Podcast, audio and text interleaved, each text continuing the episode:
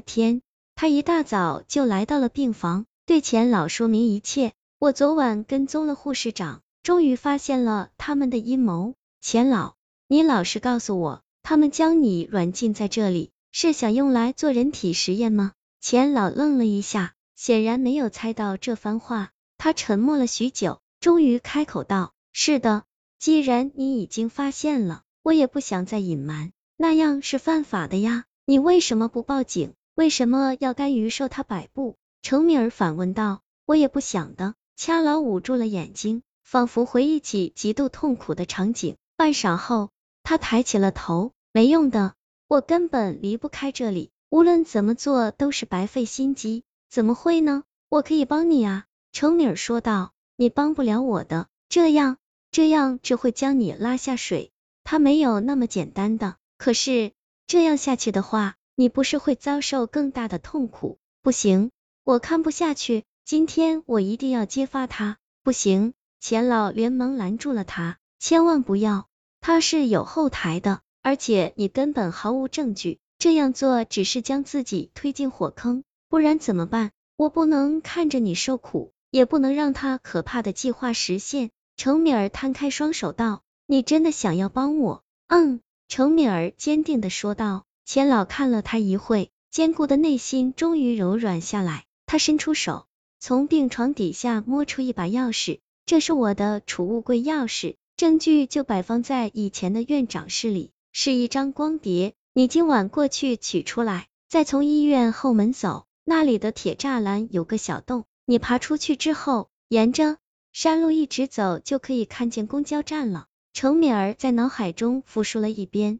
确认无误后，坚定的拍了拍他的肩膀：“钱老，放心吧，我一定会救你出来的。”晚上，程敏儿按照原计划行动，他先是潜入到办公楼里，因为院长上任之后搬了办公室，所以以前的院长室是放空的，他很轻松便进去了。拿到了光碟之后，程敏儿头也不回的直奔后门。果然，就在垃圾站后面有个小洞，估计是以前留下来的。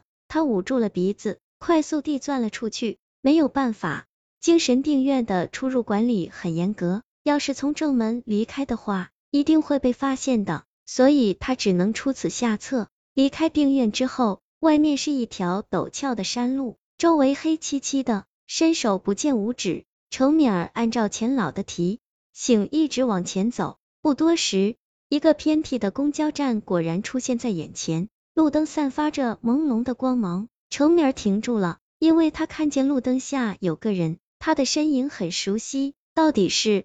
很快，他彻底僵住了，因为他认出了那个人，是院长。站在公交站旁边的正是他，难道他一早就等在哪里吗？他到底是怎么知道自己会过来的？程敏儿不知所措，怀里的光盘差点掉下来。程敏儿小姐，很抱歉，你已经违约了。院长不等他反应，已经自动走了过来，他的手里拿着合同。果不其然，他一早就等在了那里。我我没有。程敏儿攥着光盘，节节后退。别抵赖了，你签过保密合同，对于钱老的一切都不能泄露出去，而且也不能带他离开。可是。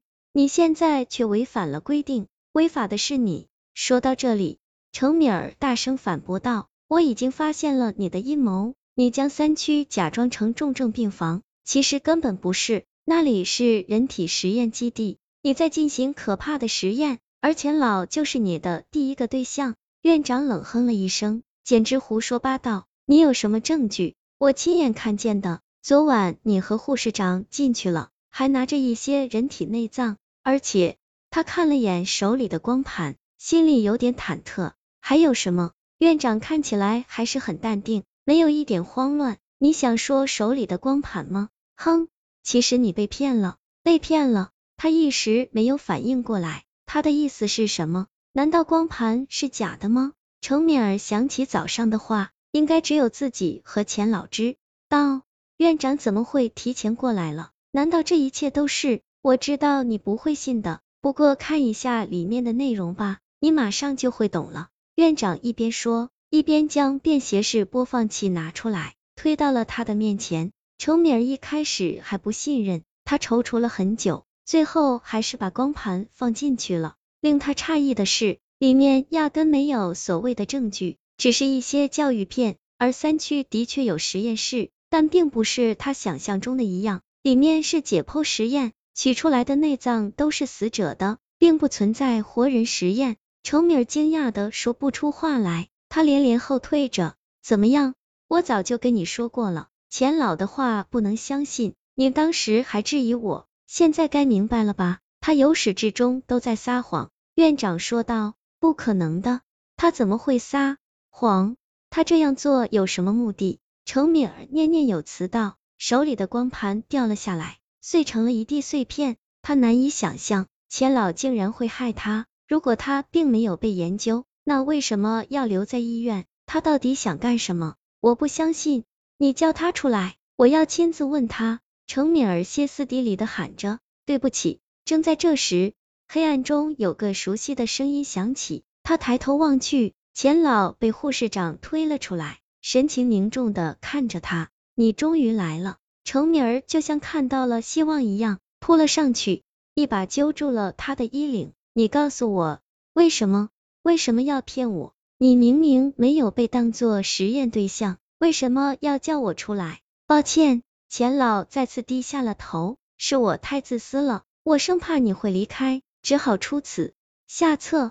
什么？我不相信。程敏儿使劲摇着头，你不会是这样的人。再说了，即使你不这么做，我也不会离开的。程敏儿小姐，你太不了解这里的情况了。院长插嘴道：“一般护士都忍受不了这种沉闷的工作，他们总是想着离开。为了让他们留下来，我们只好这么做了。太卑鄙了！你们的目的就是想要困住职工，你也可以这样认为，但只是为了让你们工作而已。实际上你并没有损失，合同上写明了，只要工作满五年就可以走，或者你也可以选择支付违约金。你做梦！”他一把打断了他，我一定会留下来的，我会找到你们违法的证据，到时候再去报警。他丢下了这句话，冷冷的离开了，头也不回。又得手了一个，实验已经差最后一步了，这次一定可以成功的。等到程米儿的身影消失后，院长露出了邪性的笑容。是的，这种古怪的办法，亏你能想得出来。钱老附和道，当然。我早就看透了这种女孩的性格，她们好学、敏感，而且极具好奇心。如果让你去演一个病人的话，是最好不过的了。他们一定会察觉到其中的问题，然后独自去调查。这时候已经开始掉入了咱们的陷阱。院长清了清喉咙，絮道：“之后事情就很简单了，只需要引导他相信你的经历，那么他们一定忍不了善良的天性。”只要一离开的话，就达成了违约的条件，这样我们就可以牢牢控制住他了。你说的没错，好，齐心的确是害死人的东西啊，可惜他们怎么也摆脱不了。事到如今，已经有十多个人上当了。两人同时大笑起来。没错，如果用合同来牵制他们的话，完全不用担心违法的问题，他们会自动向家人交代。不会引起警方的注意，而经过一段时间后，再以医生的名义灌给他们精神病，就可以永远锁在病院里，提供用于实验了。